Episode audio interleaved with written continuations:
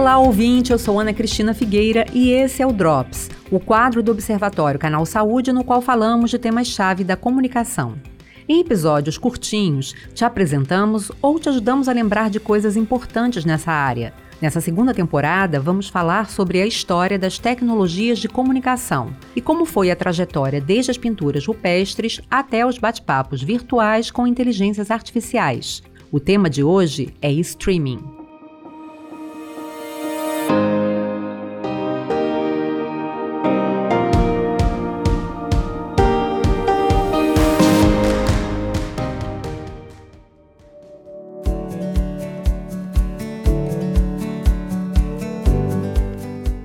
Tem gente que nasceu podendo escolher o que assistir, ouvir e jogar quando, como e onde quiser.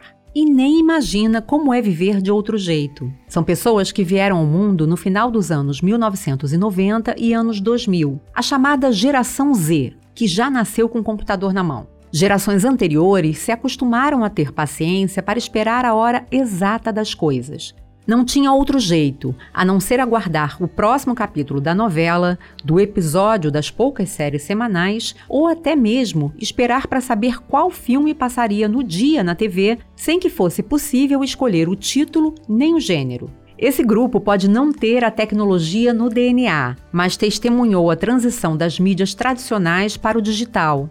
E apesar de ter sentido a diferença, conseguiu se adaptar rapidamente à nova maneira de consumir entretenimento. Afinal, quem não sonha com liberdade, principalmente quando o assunto é diversão? Estamos falando do streaming, uma tecnologia que se transformou na realidade sonhada, virou tendência e se tornou um padrão de consumo na era digital consumo de vídeo, áudio e game. O termo em inglês significa transmissão em poucas palavras, o serviço de streaming é a transmissão de dados de áudio ou vídeo em tempo real, que acontece direto de um servidor na nuvem para um celular, computador ou smart TV. Não há necessidade de um download prévio do conteúdo. O dispositivo só precisa estar conectado à internet para já começar a acessar os primeiros dados que chegam para ele, essa é uma das razões de sua popularização, que só foi possível a partir do avanço da internet nos últimos anos, que passou a oferecer banda larga com mais velocidade. Outro motivo para o streaming ter conquistado usuários no mundo todo é a quantidade de produções disponíveis. E tem ainda a possibilidade de interromper a transmissão e retomar do ponto em que parou. O streaming surgiu na década de 90, quando tudo ainda era mato, ou melhor dizendo, quando a internet ainda era discada e lenta e não se conseguia transmitir conteúdos em alta resolução. As primeiras tentativas com o streaming sofreram com a demora na evolução da tecnologia. Entre os fatores limitantes estavam os altos custos, a pouca capacidade dos computadores e a falta de um método de compressão de arquivos. Esse último fator é fundamental quando se trata de vídeo. Uma gravação de vídeo capta todas as informações: cor, imagem e som. Isso gera um arquivo cru chamado RAW, que acaba ficando muito grande. Para ser algo viável de assistir ou enviar para alguém pela internet, o arquivo precisa ser convertido para um outro formato mais leve. O vídeo então é comprimido para um tamanho aceitável, perdendo o mínimo de qualidade em relação ao arquivo cru. Conta a história que a primeira transmissão streaming aconteceu em 1991 para resolver uma questão prática. Um grupo de cientistas da Universidade de Cambridge, no Reino Unido, criou um sistema que transmitia imagens de uma filmadora instalada na cafeteria pela rede interna da universidade. A ideia era saber se tinha café pronto para se deslocar ao outro andar sem perder a viagem. Parece brincadeira, no entanto, é assim que ideias incríveis ganham forma. Mas essa é apenas uma curiosidade.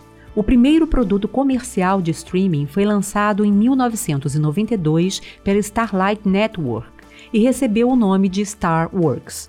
Não se tem muita informação sobre isso. Em 1993, a banda de garagem Severe Tire Damage transmitiu um pequeno show na Califórnia direto do centro de pesquisas da Xerox Corporation. Em 94, foi a vez da banda inglesa Rolling Stones transmitir também via live streaming. Só que dessa vez era um grande show de rock que repercutiu internacionalmente, mesmo tendo sido transmitido apenas por 20 minutos. Os exemplos não são apenas de fora. O Brasil também experimentou o streaming nos seus primórdios.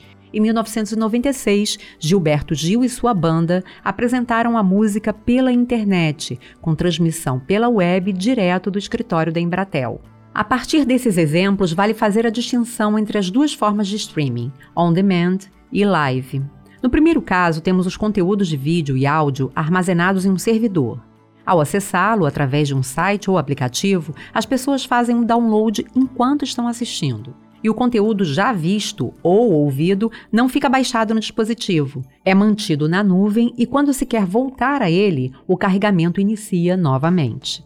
On demand, ou sob demanda em português, é aquela transmissão em que a pessoa escolhe o que quer ver ou ouvir e quando fazer isso.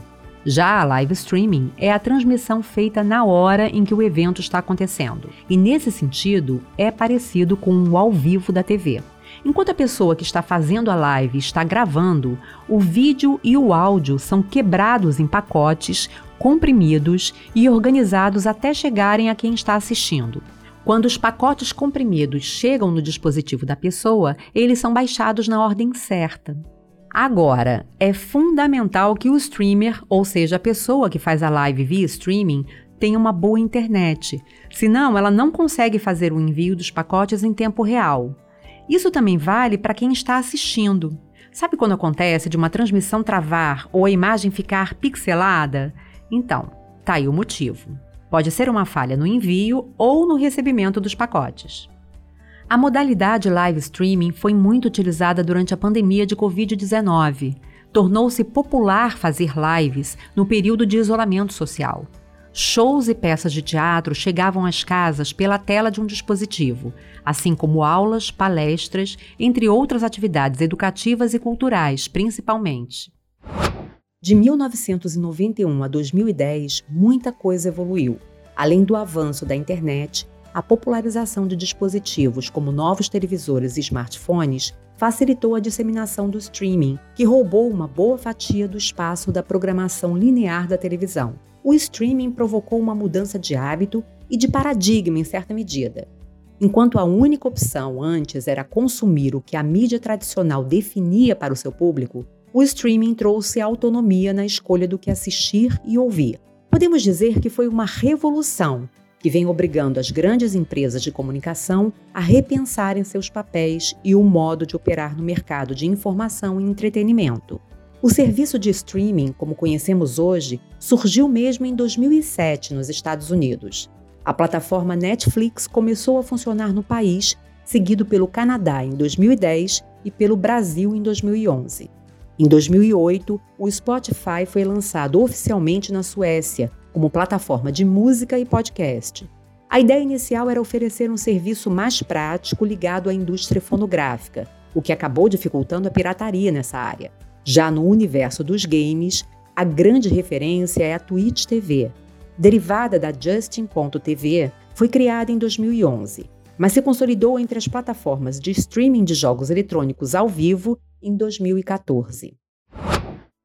Toda a década de 2010 foi fundamental para que o streaming alcançasse a proporção que tomou, inclusive com as plataformas audiovisuais passando a produzir conteúdo, além de distribuí-lo. Aliás, a produção original dos streamings de vídeo foi um divisor de águas.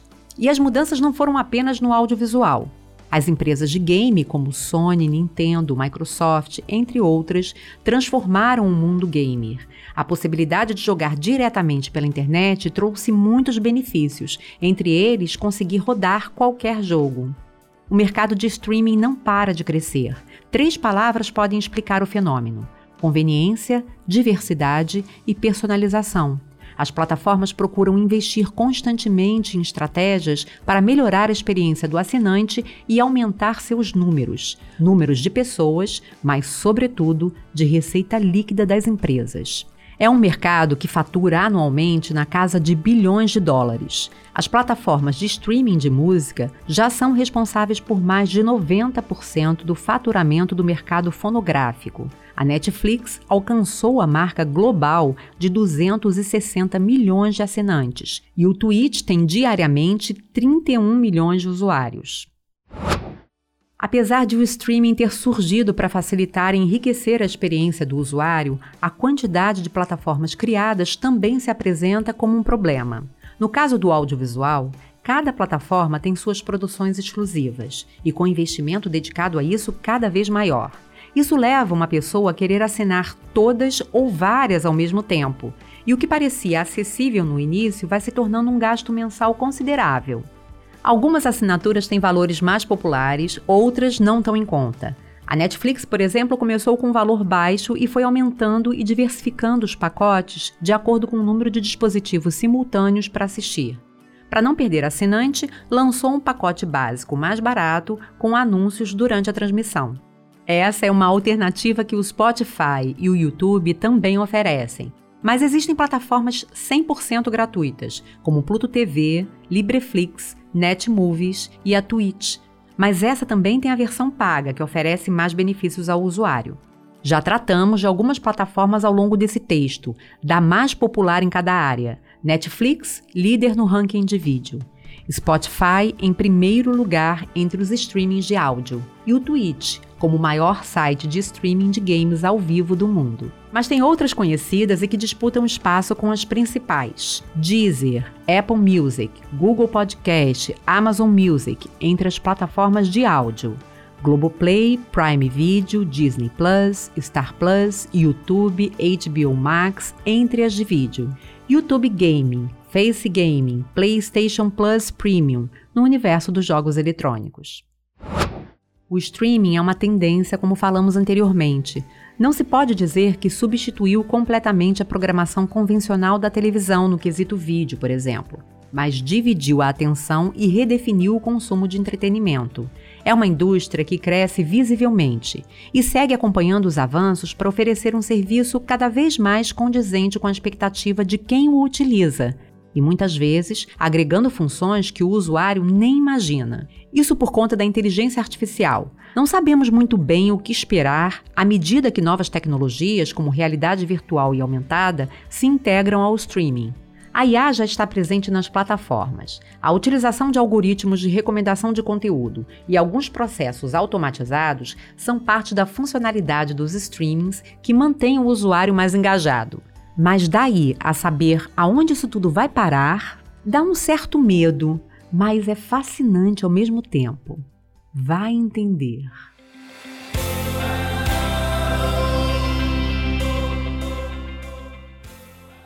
Se quiser falar com a gente, você pode mandar e-mail para observa@fiocruz.br, mensagem pelo WhatsApp 21 99 701 8122 ou pelas nossas redes sociais. Além do Observatório, o canal Saúde produz outros podcasts, como Histórias da Saúde e o Docs, que você pode ouvir nos principais agregadores ou no nosso site. Os endereços estão na descrição deste episódio. E se você gosta dos nossos podcasts, não esqueça de seguir e avaliar nas plataformas. O Drops é uma produção do canal Saúde da Fundação Oswaldo Cruz. Roteiro e locução: Ana Cristina Figueira. Direção e edição: Nathalie Khrushchevski. Coordenação dos podcasts do canal Saúde: Gustavo Aldi.